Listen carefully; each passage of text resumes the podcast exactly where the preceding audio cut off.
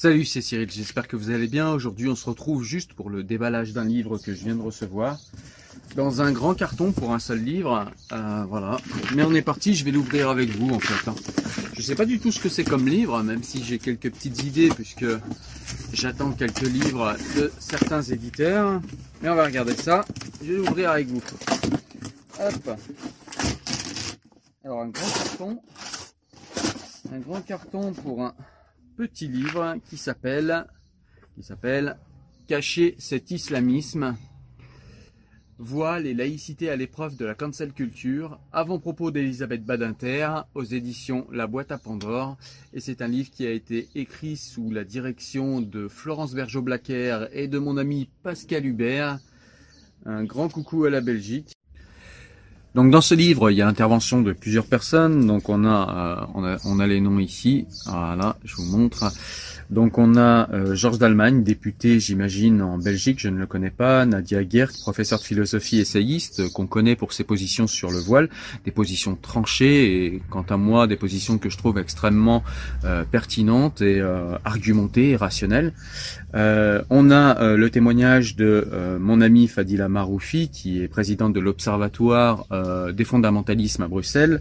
On a également l'intervention de Karam Mersch, j'espère que j'écorche pas son nom, désolé si c'est le cas, qui est professeur de philosophie. On a euh, une Française qu'on connaît bien ici euh, de ce côté de la frontière, qui est Céline Pina, qui est essayiste et éditorialiste. On a euh, Marcel Sel, qui est journaliste, essayiste et romancier. Voilà, donc je vous lis rapidement, si vous voulez, la quatrième de couverture. Comment un arrêt de la Cour constitutionnelle ouvrant la possibilité d'interdire le hijab dans l'enseignement supérieur a-t-il mis le feu aux poudres, provoquant des guerres larvées et ouvertes entre des partis politiques, des journalistes, des associations et des académiques, impliquant le Parlement bruxellois, le Conseil de l'Europe et la Commission européenne?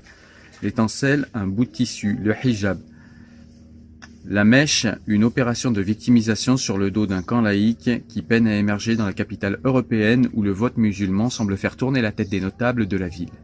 Accusations de harcèlement, doxing censure, cancel culture, etc. Bruxelles s'enflamme à sa manière autour de la laïcité. Cette laïcité à la belge serait-elle désormais appelée à représenter autre chose qu'un pilier tranquille?